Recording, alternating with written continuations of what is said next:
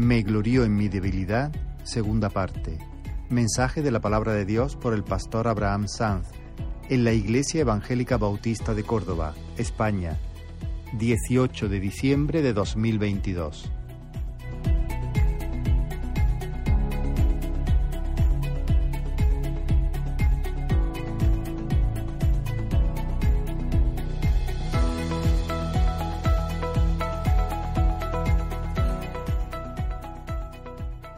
El Señor está aquí, en medio de nosotros, y eso es glorioso.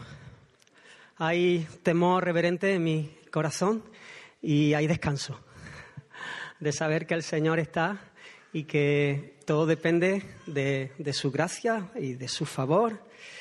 Y, estoy convencido, hermanos, que el Señor quiere seguir obrando en nuestros corazones, quiere seguir trabajando en nuestra vida para que podamos crecer en, lo que hemos cantado, en estar felices, satisfechos en Dios,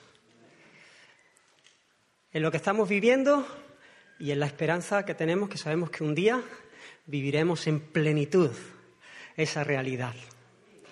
La semana pasada comenzamos a, a tratar esta declaración de, este hombre que parecía un poco ido, que decía, me glorío en mis debilidades, me gozo en la debilidad. Y, uno dice, dice, ¿cómo es posible que, que alguien pueda hacer una declaración de este tipo? ¿no? Y me gustaría que pudiésemos leer el pasaje para continuar con la enseñanza. Está en 2 de Corintios, el capítulo 12, y vamos a leer en esta ocasión solamente los versículos del 7 al 10. Supongo que saldrá el texto en pantalla y dice la palabra del Señor. Y para que la grandeza de las revelaciones no me exaltase desmedidamente, me fue dado un aguijón en mi carne un mensajero de Satanás que me abofetee para que no me enaltezca sobremanera. Respecto a lo cual, tres veces he rogado al Señor que lo quite de mí. Y me ha dicho, bástate mi gracia, porque mi poder se, se perfecciona en la debilidad. Por tanto, de buena gana me gloriaré más bien en mis debilidades, para que repose sobre mí el poder de Cristo. Por lo cual, por amor a Cristo, me gozo en las debilidades, en afrentas, en necesidades, en persecuciones, en angustia, porque cuando soy débil, entonces soy fuerte. Vamos a orar una vez más. Señor, te bendecimos, te necesitamos, Señor. Reconocemos nuestra dependencia de, de ti, Señor, y pedimos, Señor, que, que tú nos visites, Señor, que tú te muevas, que tú manifiestes tu presencia en medio de nosotros, que tú toques cada uno de nuestros corazones. Señor, que tú hagas en nosotros lo que es agradable a ti, Señor. Oh, bendice a cada persona en este lugar. Haz proezas, Señor, haz maravillas en medio de tu pueblo. Confío, Señor, en, en ti, Dios mío. En el nombre de Jesús. Amén. Como decía, ya la semana pasada comenzamos a estudiar este pasaje y quiero recordar brevemente algunas de las cosas que estuvimos diciendo. Eh, para empezar, pues es asombrosa la, declaración del, apóstol, ¿no? Me, glorío en medio de la flaqueza, de la debilidad, ¿no? ¿Cómo un hombre puede gloriarse y gozarse en su debilidad cuando por naturaleza e, el hombre tiende a todo lo contrario? Es contrario a la naturaleza humana, la naturaleza caída del hombre. La gente constantemente está queriendo esconder su flaqueza, esconder su debilidad. Los filtros están de moda. No, solamente uno quiere mostrar su capacidad, sus fortalezas y esconder sus debilidades, sino que uno va todavía más allá. Quiere aparentar, aparentar lo que no es. Para eso se usan los filtros. Para mostrar una imagen tuneada de uno mismo eh, más parecida a lo que quisiera ser que a lo que verdaderamente es. Y en este texto que se ubica en medio de esa defensa de la autoridad apostólica. Recordáis que estuvimos hablando, él está defendiendo su autoridad apostólica no porque él tenga eh, un, deseo de, salvaguardar su, propia honra, su propio honor, sino porque él sabe que si su autoridad apostólica está puesta en entredicho, se menosprecia, el mensaje del Evangelio está en juego. Y entonces, si el mensaje del Evangelio, si la pureza de la doctrina está en juego, entonces la salud de la Iglesia está en juego. Toca el mensaje y cae la Iglesia. Es el Evangelio el que tiene poder para salvar, para salvación. Así que en este texto, que se ubica en ese contexto, nos muestra el apóstol el porqué de, gozar, de gozarse en medio de su debilidad, del porqué de gozarse en medio de una situación que le aflige, que es dolorosa, como era el aguijón en la carne. Así que, en primer lugar, vimos que el apóstol era alguien quebrantado, era una persona verdaderamente humillado. El aguijón nos, nos habla de una situación que es dolorosa, que duele, que humilla, que limita, y que además no es una situación que, bueno, es un momento de dolor y punto, sino que es una situación que es permanente, que es crónica, que, que persiste en el tiempo. Así que el quebranto del apóstol es, es profundo, es auténtico. Y en este quebranto eh, el apóstol Pablo corre al Señor en busca de socorro, porque ¿a dónde, a dónde, va, a acudir? ¿a dónde va a acudir? ¿Qué puerta va a tocar? Él sabe que que es en el Señor donde uno puede encontrar descanso, paz, alegría, liberación, salvación, y allí corre buscando que el Señor pueda aliviar ese sufrimiento tan profundo. Lo que no espera es la respuesta que recibe. Él piensa que si el Señor quita el aguijón, e-, eso va a ser una bendición para él, eso va a adelantar sus planes, eso quizá va a ser un impulso para la obra que él está haciendo para la honra del Señor, pero, pero está confundido. El Señor tiene otros planes, el Señor tiene otros propósitos. Y el Señor le dice, no, no te lo quito pero no te deja con un no. De hecho, el no no aparece en la respuesta del Señor. La respuesta del Señor es bástate mi gracia. Mi gracia te baste. Hay caudal suficiente. Hay gracia. Así que Pablo es alguien humillado, pero no solamente es alguien humillado, porque esto jamás le llevaría a gloriarse. Esto jamás le llevaría a alegrarse y a gozarse en su debilidad, jamás. Es un hombre que se sabe amado por el cielo, que se sabe amado por el Señor. Es alguien que se sabe abrazado por el Todopoderoso, por el Soberano, por el que gobierna sobre todas las cosas. Así que el mensajero de Satanás que le, abofetea, solamente él lo ve como un instrumento, como el último eslabón en la cadena que le inflige ese dolor, pero que no es la razón primera, que no es la razón él recibe ese aguijón como un trato de Dios, del Dios soberano. Así como Job cuando sufrió todo lo que sufrió y él dijo, el Señor ha dado. Y el Señor ha quitado y fue el diablo el que azotó su, su casa y sus bienes y su familia y su propio cuerpo. Pero él reconoció que detrás de todo está Dios, el Dios soberano y el Dios de amor. Y al entender que es Dios el que está detrás de todas las cosas, entiende que hay un propósito de bien. Porque Dios es un Dios bueno. Dios no es un Dios que, se agrada del sufrimiento nuestro.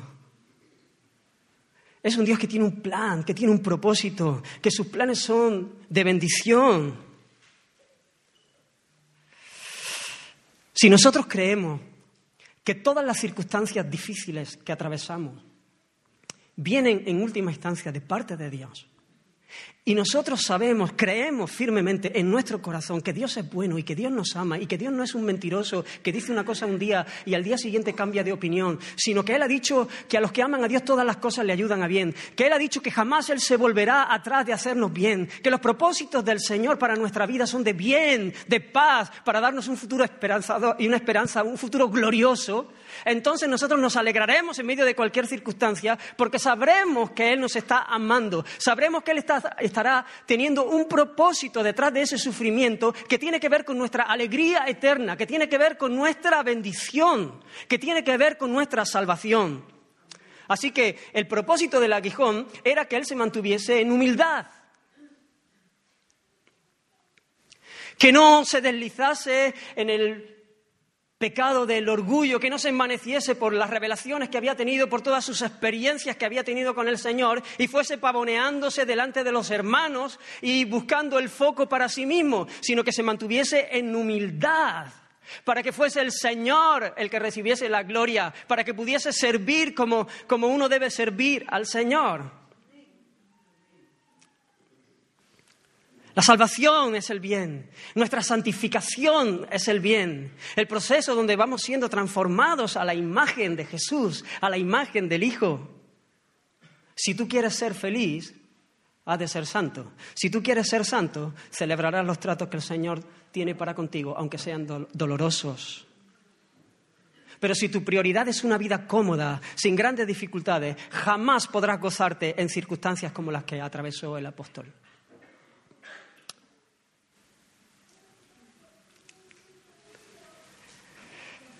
Si le creemos, nos gozaremos. Y si nosotros apreciamos el bien y vemos el bien con la mirada de Dios realmente, entonces nosotros celebraremos esos tratos. Nos gozaremos. Hay un sufrimiento mayor a la punzada del aguijón. ¿Sabes? Porque el Señor le dijo al apóstol, bástate de mi gracia. Bástate mi gracia. Hay, hay caudal, hay caudal, hay caudal de Dios. El caudal de Dios es este. Yo estaré con vosotros.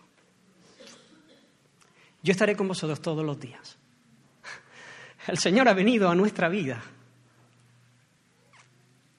Hay gracia para vivir cada situación, por difícil que sea. Cada circunstancia. Pero Él le dijo, bástate Bástate mi gracia, porque el caudal está, la gracia está. La, pregunta que nos hacíamos es si nos basta, si para nosotros es suficiente, o si nos hemos dejado deslumbrar por los brillos de este mundo. Y entonces no nos es suficiente.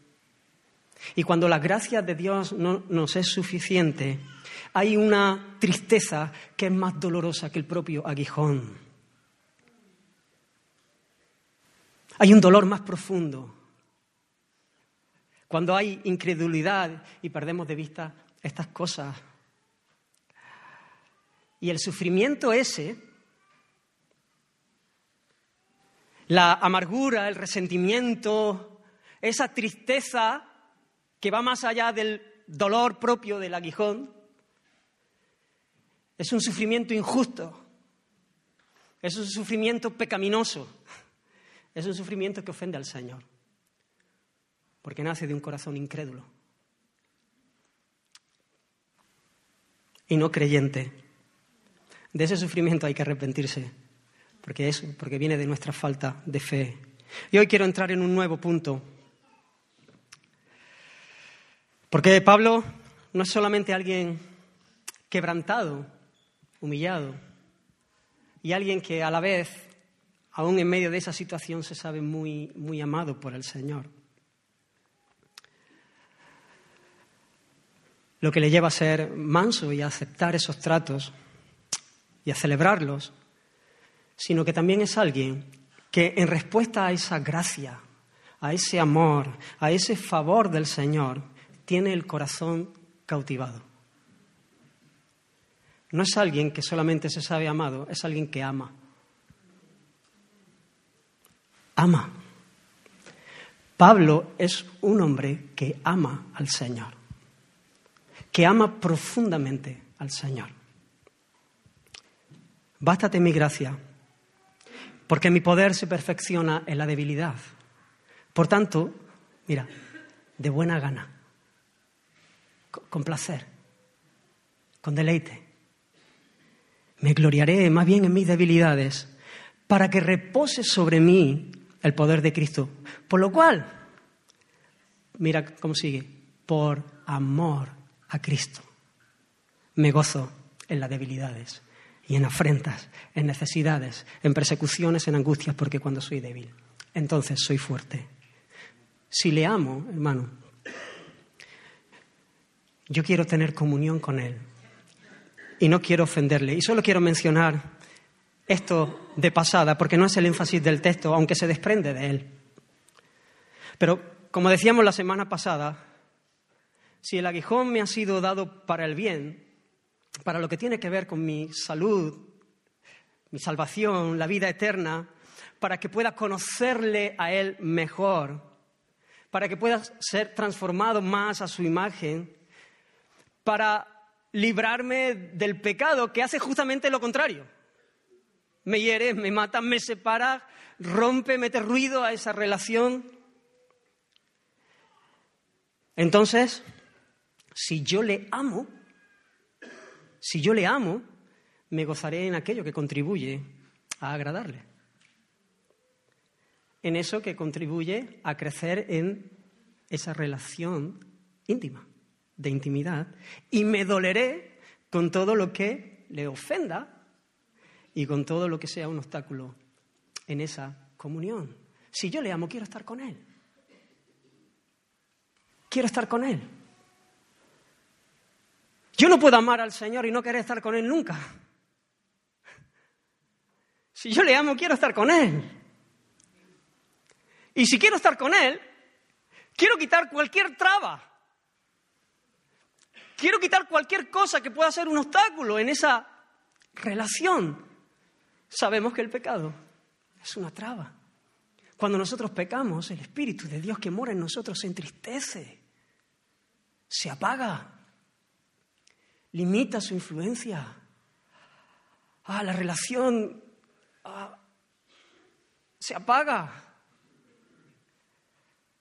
Uf, y eso es, eso es terrible para la persona que ama al Señor. Esa tristeza, esa tristeza no se puede comparar con el, con el aguijón. Esa tristeza es otra. Pedro lloró amargamente cuando traicionó al Señor. Lloró amargamente, amargamente, amargamente, porque había traicionado al Señor.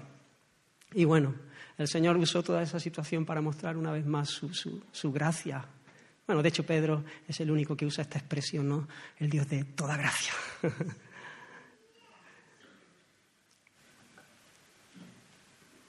El pecado es una traición. Si yo le amo, yo no, querré, no querré traicionarle, me dolerá. Por eso celebraré todo lo que sea, lo que contribuya para agradarle y para acercarme a Él, para conocerle y para caminar en esa intimidad. ¿Recordáis a Pablo y Silas en la cárcel? Presos en Filipos, en la peor celda, la de más adentro. Reventados a golpes que supongo que no podrían ni echarse, porque los habían azotado y además dice mucho. Pero ahí a medianoche dice que comenzaron a, orar. Comenzaron a orar. Y poneros ahí en esa escena. Es, preciosa esa escena. Comenzaron a orar. Y de la oración comenzaron a, cantar. Estaban reventados, estaban presos, pero de repente comenzaron a orar, a hablar con Dios. Y celebrando esa realidad preciosa, esa comunión preciosa, comenzaron a cantar himnos, celebrando la presencia del amado en la celda de más adentro. Porque a quién oraban? Al Señor que estaba allí con ellos. ¿A quién cantaban? Al Señor que reventó la prisión abriendo todas las, todas las celdas y manifestando su poder. Pero cuando hay pecado en nosotros, nuestra oración y nuestro canto se apagan, se mueren. No hay vigor. Por eso si le amo, celebraré, celebraré esa flaqueza, esa debilidad, porque será algo que el Señor use para esa comunión íntima. Y aún en la celda de más adentro, aún con la espalda llena de heridas, podré levantar una oración sabiendo que el Señor está conmigo y que me escucha y podré cantar en esperanza, sabiendo que soy muy amado y que el Señor cumplirá todo su propósito en mí. Pero si le amo, además, querré que Él sea visto, que Él sea admirado, que Él reciba el honor que merece. Es su poder el que se perfecciona en mi debilidad. Nosotros muchas veces nos miramos a nosotros mismos, vemos nuestras flaquezas, vemos nuestras limitaciones como algo que impide el obrar de Dios. como algo que es una limitación para que Dios nos use. Y a veces no queremos involucrarnos en, el servicio, no queremos responder al llamado del Señor, hacer tal cosa, porque no nos sentimos capaces, no nos vemos muy capaces. Y esto nos pasa porque tenemos la tendencia a confiar en nosotros mismos. Porque nos cuesta depender. Porque queremos controlar siempre la situación. Me llamó la atención una frase de John MacArthur. Él, dijo, no hay nadie en el reino de Dios que sea tan débil que no pueda experimentar el poder de Dios. Porque hermanos, el verdadero problema no es nuestra debilidad. Ese no es el problema. El verdadero problema es la autoconfianza, que nos hace sentirnos autosuficientes. Por eso el Señor nos permite vivir experiencias donde no hacemos pie para que nuestra confianza esté exclusivamente en Él. Nosotros tendemos a todo lo contrario, queremos controlar. Nosotros tendemos a, sentirnos fuertes, capaces, autosuficientes. El mundo grita sus eslóganes en este sentido, ¿no? Tú puedes, no, ah, tú, puedes conseguir, para ti no hay nada difícil, tú eres un campeón, mega, bueno, super, un montón de adjetivos, yo que sé, que se ponen ahí para hacerlo más rimbombante. Y uno comienza a creerse esas tonterías y la vida lo pone en su sitio. Pero esa es nuestra tendencia, la tendencia de, la naturaleza caída del hombre. Y el Señor nos tiene que regalar en su misericordia, en su paciencia, en su favor, en su amor, experiencias para que nosotros podamos entender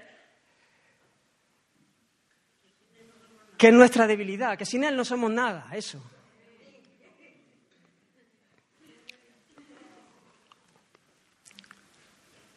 El apóstol Pablo escribiendo a los Corintios en esta misma carta en el capítulo 1 dice, porque hermanos, no queremos que ignoréis acerca de nuestra tribulación que nos sobrevino en Asia.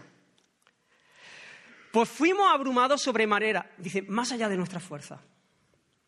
De tal modo que perdimos la esperanza de conservar la vida. Dice, pero tuvimos sentencia de muerte, una sentencia de muerte sobre nosotros, que no era cualquier cosa, con un propósito.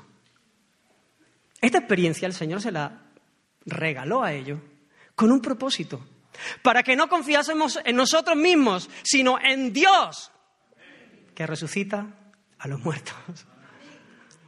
Y el cual nos libró y nos libra. Pero vamos, que podríamos decir como dijeron aquellos tres en Babilonia, y si no nos libra, con todo no doblaré mis rodillas, porque nos librará de alguna manera.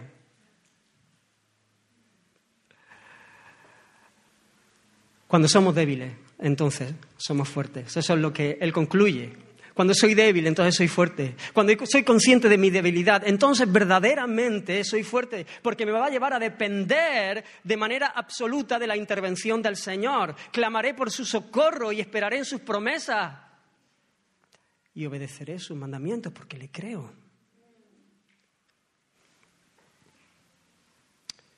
Cuando soy fuerte, y me creo capaz y me creo autosuficiente, entonces soy verdaderamente débil. Porque pondré mi confianza en mí mismo, que soy débil, me lo crea o no. Echaré mano de mis recursos, que son, a ver, compara tus recursos con la gracia de Dios. Que son un cero a la izquierda para hacer lo que. para vivir la vida cristiana. que es sobrenatural de principio a fin y para hacer la obra que el Señor ha encomendado en nuestras manos. No tenemos capacidad, no tenemos potencia, no tenemos habilidad, no tenemos recursos en nosotros mismos, a menos que sea Dios el que obre a través de nosotros. Así que cuando me creo fuerte, estoy en el peor momento. Pero cuando soy consciente de mi debilidad, y camino en fe, entonces echo mano, acudo al Señor, dependo del Señor. Así que el Señor en su amor trata con nosotros para, hacer eso, quebrantar toda confianza en nosotros mismos, toda falsa ilusión en nuestra propia capacidad. Y estos tratos son difíciles, no son sencillos, duelen, pero son imprescindibles para el cumplimiento de la buena voluntad del Señor en nuestras vidas. Abraham hubiese preferido que el Señor le hubiese dado a su hijo el mismo día que le dio la promesa. Bueno, lo hubiese preferido que se hubiese dado con 40 años. Pero el Señor le dio una promesa y Sara era estéril. Y Abraham tenía como 75 años. No era un chavalete, pero, pero bueno, todavía tenía vigor. Aquellos tiempos eran otros tiempos.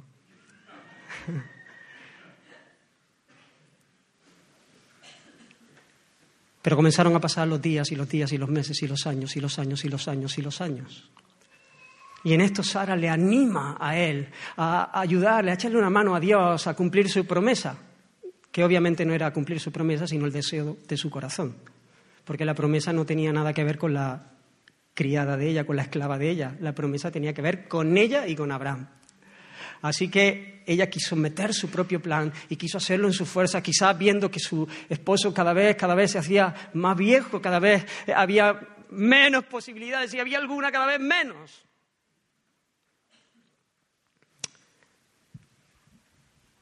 Y decidieron ayudar a Dios y cometieron ese, ese pecado y tomó a la mujer, a la criada de, de Sara, pero el Señor le salió al encuentro y, este, este, pasaje en un momento crítico, 25 años esperando la, promesa. Y dice Génesis 17.1 que era Abraham de edad de 99 años cuando el Señor le, le, salió al encuentro y le dijo, yo soy el Todopoderoso. Yo soy el Todopoderoso.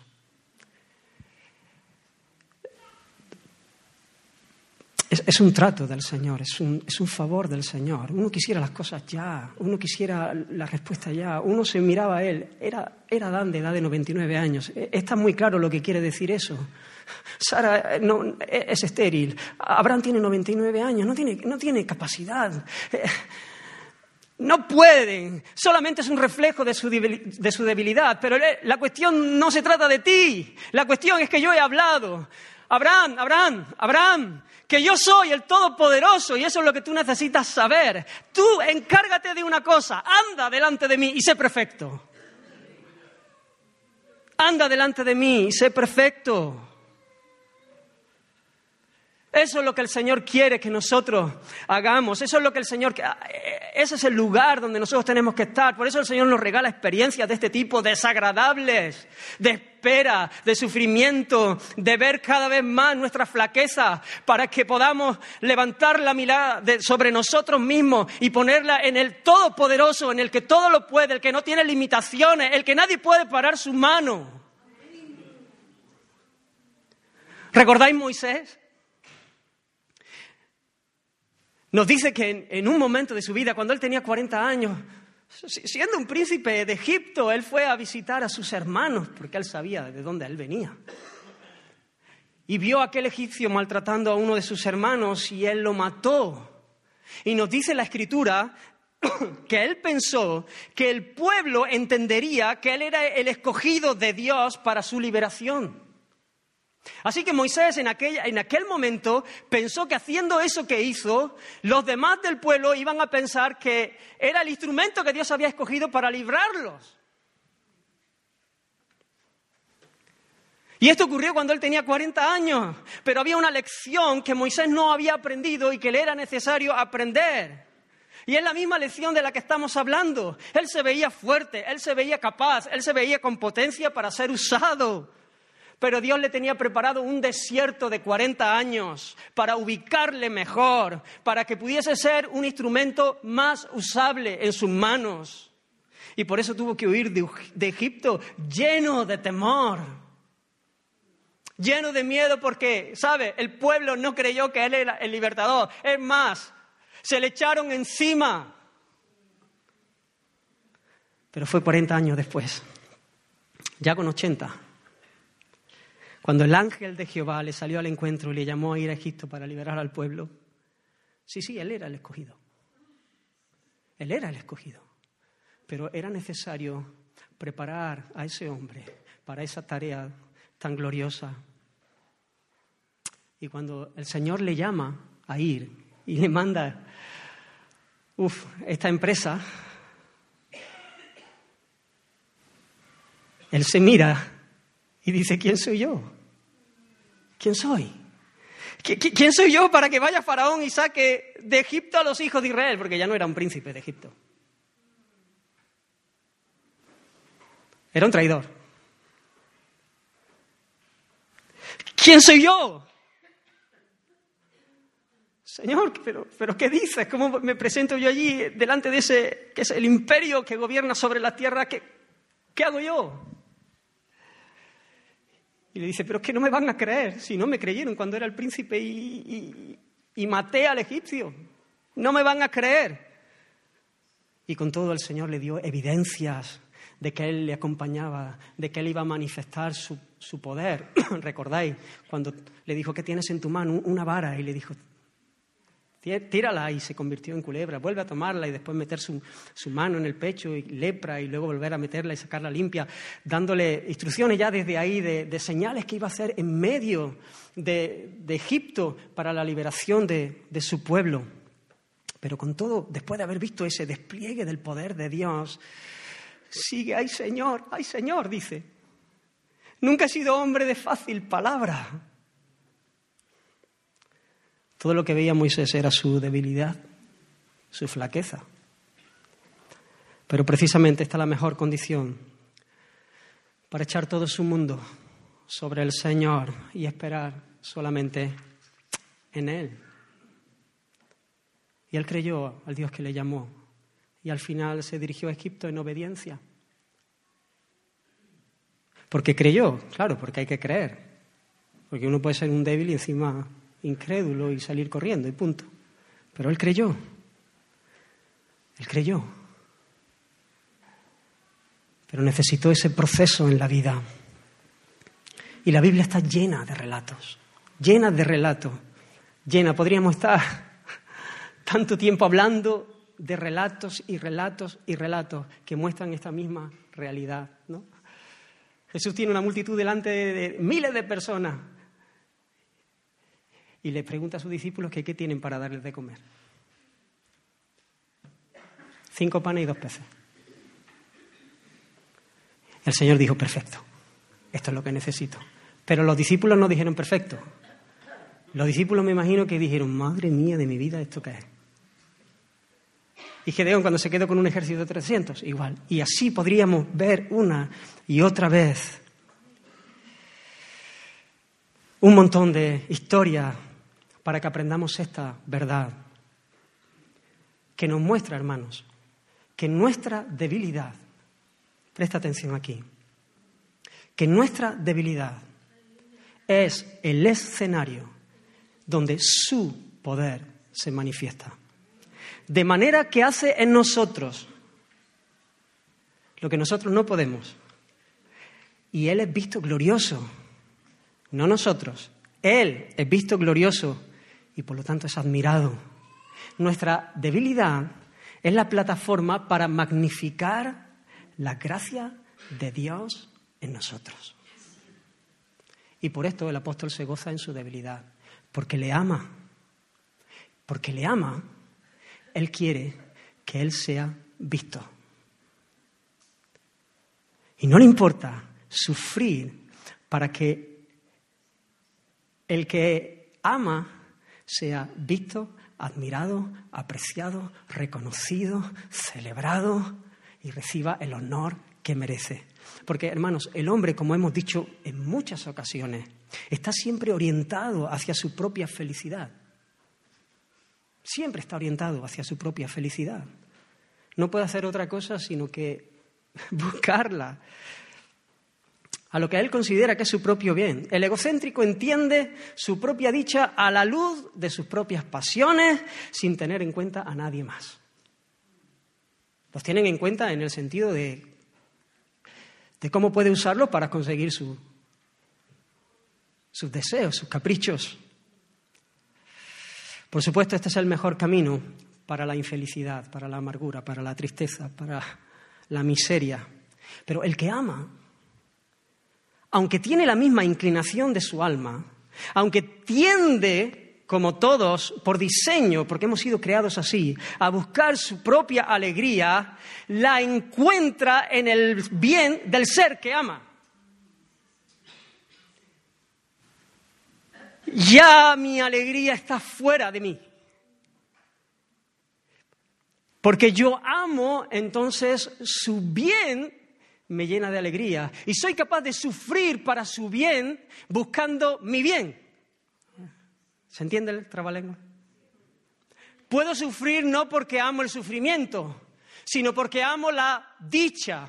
Lo que pasa es que lo que a mí me da dicha y alegría al amar es el bien de Él. Por eso yo puedo sufrir buscando mi bien para que Él sea visto y apreciado y reciba el honor que merece. Por eso el apóstol dice, es por amor a Cristo, que yo me gozo en mis debilidades, es por amor a Cristo que yo me gozo en mis flaquezas, porque sabes, cuando yo soy débil, Él es visto. Perdón, Johnny, me quedo quieto.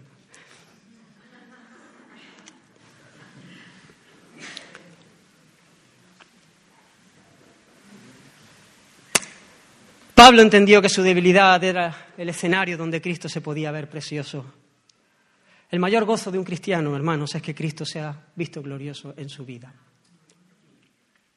Ese es el mayor, el mayor gozo de un cristiano. ¿Sabe? Hay una escena que, que me gustaba mucho de pequeño. Y el caso es que me la puse el otro día y, me quedé así un poco como chafado. ¿No? Eh, de una película de Superman. Yo, creo que era la primera. No, sé si era la primera. Pero seguramente lo, los viejos del lugar, por lo menos los que no son jóvenes, la recordarán. Y es la de la escena de las cataratas del Niágara. ¿La recordáis? Que está ese niño, creo que es un niño, ¿no? O un niño, una niña, no sé.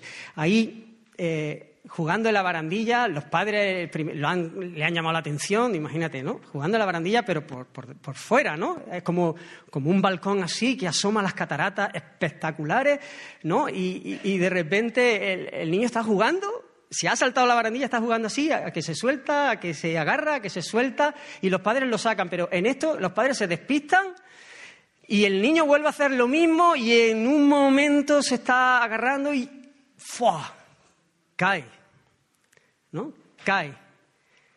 Y, ese viaje tuvo que ser terrible, ¿no? El niño ahí era carne de cañón.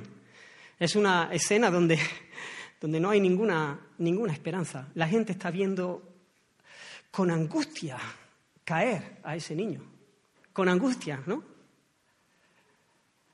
Y no solamente se hacía muy evidente la, la impotencia de ese, de ese niño que estaba cayendo, sino la impotencia de todos los que estaban contemplando la escena, que ninguno podía hacer absolutamente nada. Pero de repente, bueno, ya sabéis, apareció Superman, que escuchó el, la llamada de, de, la novia, no recuerdo, Lois, ¿no? que, que, clamó desesperada por, liberación y allí se apareció Superman que de repente cuando está a punto de caer y de estrellarse y de perder la vida, ¡pum!, la libera. ¿Cómo han cambiado las películas? Porque yo la vi y me quedé así como diciendo, y esto me emocionaba a mí. Eh, estaba como muy... le falta un poquito de, de, calidad. Pero de repente llega Superman con ese, con ese niño y lo planta allí al lado de sus padres y, y nadie le echa cuenta al niño los padres. Pero todos se quedan asombrados de Superman. Todos se quedan asombrados de Superman. Superman. El niño allí lo cogen los padres, le tiran de la oreja y le dicen, niño, que te voy a dar un capón. El niño, se, el primero impresionado es el niño, ¿no? Que quiere otro paseo. Pero todos quedaron deslumbrados. De eso se trata. De eso va la cosa. Cuando yo le amo, eh, a veces la, escena es tan ridícula, nos pasa a veces, que nos saca cuando estamos cayendo en el vacío, viene el Señor y nos salva, y, después tenemos la cara de ponernos allí delante de todos, cuando lo que merecíamos era un cogotazo de, los padres, y hace así, ¿no?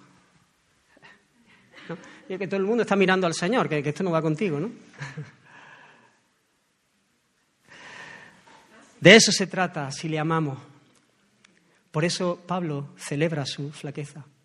Por eso Pablo celebra su debilidad. Porque en ella Cristo es visto. Su poder se manifiesta, se hace evidente. Porque nosotros, dijo Pablo, no nos predicamos a nosotros mismos. Nuestro mensaje no es predicarnos a nosotros mismos, sino a Jesucristo como Señor. Jesucristo como Señor.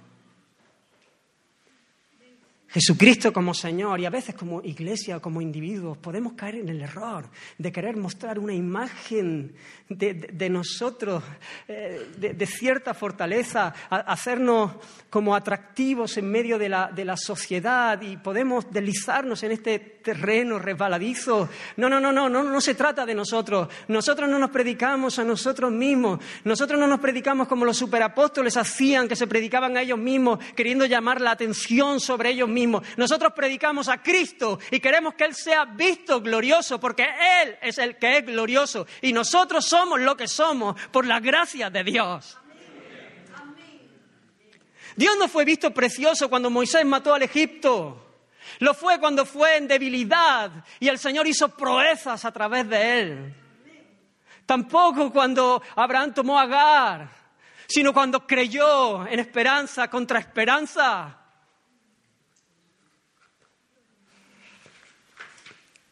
No se hubiese manifestado el poder de Dios si hubiesen ido los discípulos a comprar pan por 200 denarios para dar de comer a aquella multitud.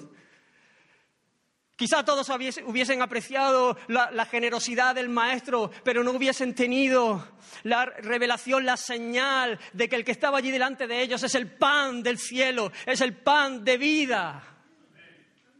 Es el Cristo de Dios, el Mesías, el Salvador del mundo.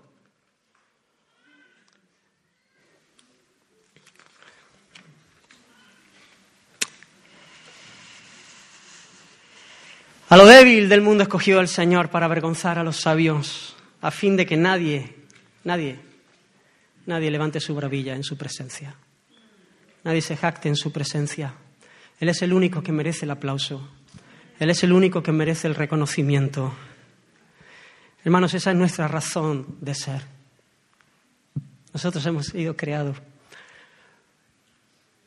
para glorificar a Dios deleitándonos en Él para la gloria de su nombre y hemos sido recreados para la alabanza de la gloria de su gracia. Lee Efesios 1, te lo dice un montón de veces. Para la alabanza de la gloria de su gracia. El que ama al Señor es celoso del nombre del Señor. Es celoso de su fama. Ahora yo te pregunto, piensa, pesa el corazón. ¿Te alegras en tu debilidad? ¿Te alegras en esa situación que te aflige? Porque es un escenario donde Dios puede manifestar su gracia y ser visto precioso.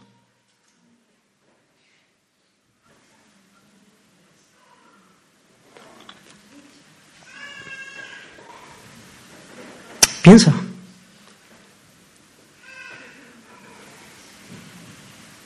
Hoy o hay rebeldía, o hay molestia, o hay enfado, o hay coraje.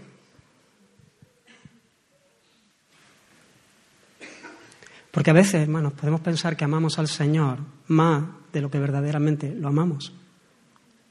Y nos engañamos a nosotros mismos. Y por un lado decimos que amamos al Señor. Y por otro lado estamos quejándonos todo el tiempo de todas las cosas que nos acontecen. Y no las recibimos de su mano. Y no estamos viendo el propósito que el Señor tiene con nosotros, que es un propósito de bien. Y no estamos viendo que es una oportunidad para que Él sea visto y para que Él sea exaltado y para que Él sea reconocido como merece. ¿Le amas?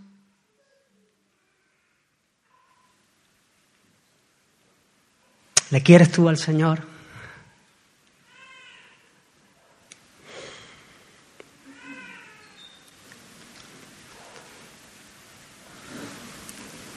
El Señor dijo, si alguno viene a mí y no aborrece a su padre y madre y mujer e hijos y hermanos y hermanas y aún su propia vida, no puede ser mi discípulo. Si alguno viene a mí y no ama menos y no es capaz de dejar a un lado por amor al Señor a su padre y madre y mujer e hijo y su propia vida, no puede ser mi discípulo. Hermano, yo no digo que no amemos al Señor, pero pudiera ser que a veces nuestro amor es más débil. Le falta sí, luz y, y le falta calor al corazón.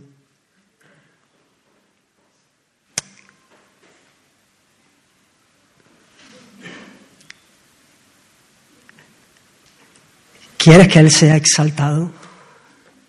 ¿O, solamente estamos buscando nuestra bendición? Me gusta mucho pensar de esta manera en cuanto al, al regreso del Señor, a su segunda venida. Porque casi siempre que escucho hablar de la segunda venida del Señor, lo escucho desde una óptica de mi posición, de nuestra posición. Señor, ven tú y ahí acabará el sufrimiento. Señor, ven tú y, ya no habrá más lloro ni más llanto y podemos celebrar por siempre y será el fin de los ayunos. Y, y hermano, gloria a Dios porque eso va a ser así, pero, pero yo pienso, el que ama no diría, ven Señor. Bueno, y, algunos decimos, no venga. ¿No? O dicen, no venga, ¿no? todavía espera un momento que yo quiero casarme, e, espérate que yo quiero ver, ¿no? Pero pero el que ama no, lo vería de esta manera, Señor, ven. Porque cuando tú vengas, tu nombre va a ser vindicado, porque ya nadie va a ofenderte, porque ya nadie va a tomar tu nombre en vano, porque tú vas a acabar con la presencia del pecado, que no solo me aflige a mí y me atormenta, sino que es una traición contra ti. Es tu gloria, es tu nombre, eres tú, tú serás vindicado, tú establecerás tu reino de una manera que permanezca para siempre. Es tú, tú, tú, Señor, yo quiero que vengas por lo que tiene que ver contigo, que claro, está ligado de manera inseparable con mi bien, pero el que ama se sale de sí mismo, piensa en el Señor. ¿Quieres que venga el Señor? ¿Quieres que venga? Toda rodilla se postrará. Aquellos que se burlan hoy, que le niegan, que se ríen. Porque Dios es paciente porque Dios es generoso. Pero un día tendrán que doblar sus rodillas y confesar que Jesucristo es el Señor para la gloria de Dios Padre. Y si yo le amo, quiero que llegue ese día.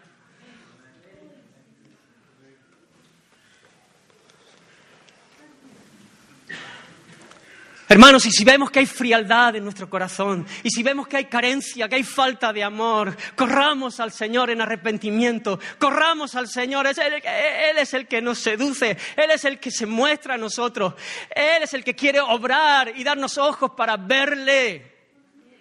Y cuando nosotros le vemos, nuestro corazón se engancha porque Él es precioso, porque no hay un conocimiento más excelente que conocerle a Él.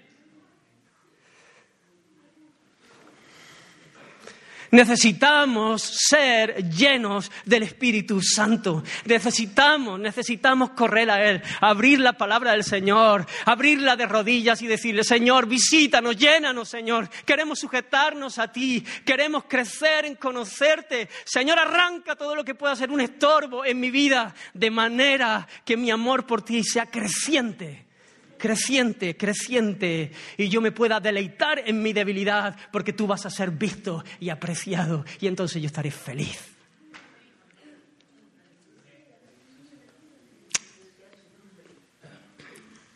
Termino con un último punto. Mira a Pablo reflejando a Cristo, manifestando la vida de Cristo. Mira cómo luce la vida de Pablo en medio de su debilidad y asistido por el poder de Dios, en medio de una banda de falsos apóstoles que se, que se quieren meter en medio del rebaño para hacer un destrozo y sacar de ellos el provecho y arruinarlos para enriquecerse ellos. Solamente hay que ir cuatro versículos más adelante del pasaje que hemos leído y él, el apóstol dice, he aquí por tercera vez estoy preparado para ir a vosotros.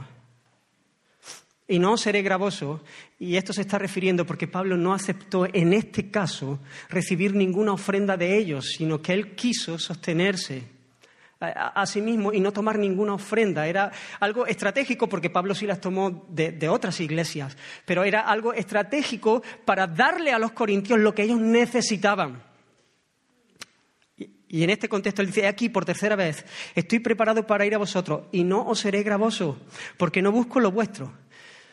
Eh, esto era como un, bueno, lo dijimos la semana pasada, ¿no? Como, como infravalorar su propio ministerio, ¿no? El no recibir una, una ofrenda, ¿no?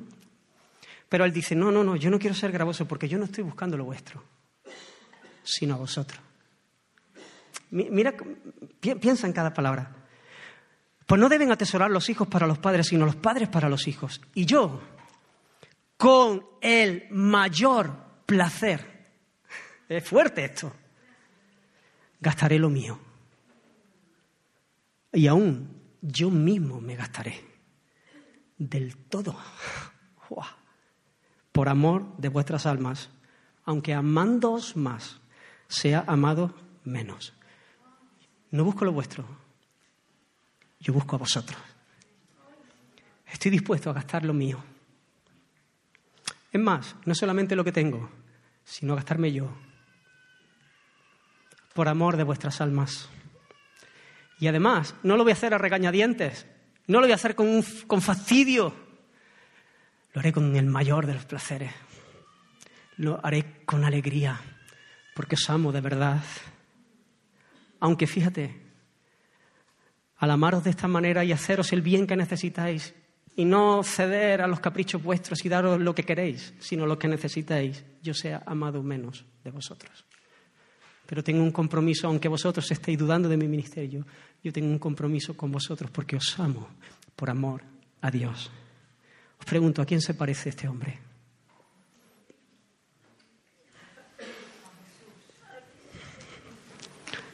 ¿Qué contraste con los falsos maestros. ¿A quién te recuerda? ¿Puedes ver al Señor? ¿Puedes ver su gracia? ¿Puedes ver su poder? Pablo es alguien que se gloría y se goza en su debilidad. Es alguien que en medio de su quebranto puede alabar al Señor con gozo porque se sabe amado por Él, porque sabe de la necesidad de su aguijón para ser cuidado para algo mucho mejor para la vida abundante, para la vida eterna, para la alegría sin fin de la comunión con Dios. Y además se goza porque el amor de su vida puede ser magnificado a través de su debilidad.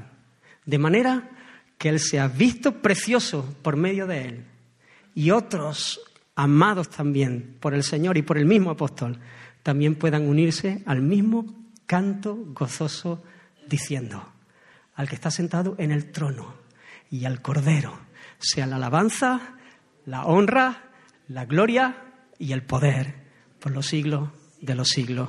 Vamos a orar.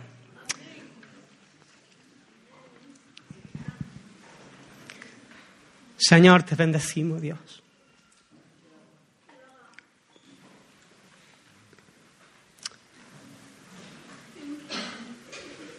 Tú eres glorioso, Señor. Gracias por tu palabra, Señor. Gracias porque tú sigues hablándonos el día de hoy. Gracias, Señor, porque tú quieres seguir tratando con nuestros corazones, Señor. Y queremos decirte, Señor, aquí estamos. Queremos rendirnos una vez más. Perdona, Señor, cuando, cuando hemos estado desubicados, Señor, cuando, cuando no hemos aceptado, Señor, tu, tu voluntad, Señor, tu, tu obrar en nosotros, Señor. Cuando nos hemos resentido, cuando ha habido amargura en nuestro corazón, Señor. Cuando hemos corrido en dirección contraria a ti, Señor. Perdónanos, Dios mío, y te pedimos, Señor, que, que tú levantes, que tú atraigas nuestro corazón a ti, Señor. Te ruego por cada hermano, Señor, cada hermana, cada, cada persona en este lugar que pueda ser atraído a ti, Señor. Oh, Dios mío, queremos amarte más, queremos amarte mejor. Señor, abre nuestros ojos, Dios mío, te necesitamos. Haz lo que tengas que hacer, Señor. Salte con la tuya, véncenos, Señor. Oh, Dios mío, que podamos celebrar como el apóstol con, sinceridad, de verdad, Dios mío nuestras flaquezas y nuestras debilidades, por amor a tu nombre, Señor, de manera que tú seas visto en esta congregación precioso, Señor. Exhíbete en este tiempo. Úsanos para que otros puedan conocerte y admirarte y darte la gloria que tú mereces, Señor. Te bendecimos, Dios mío, en el nombre de Jesús. Amén y amén. El Señor os bendiga.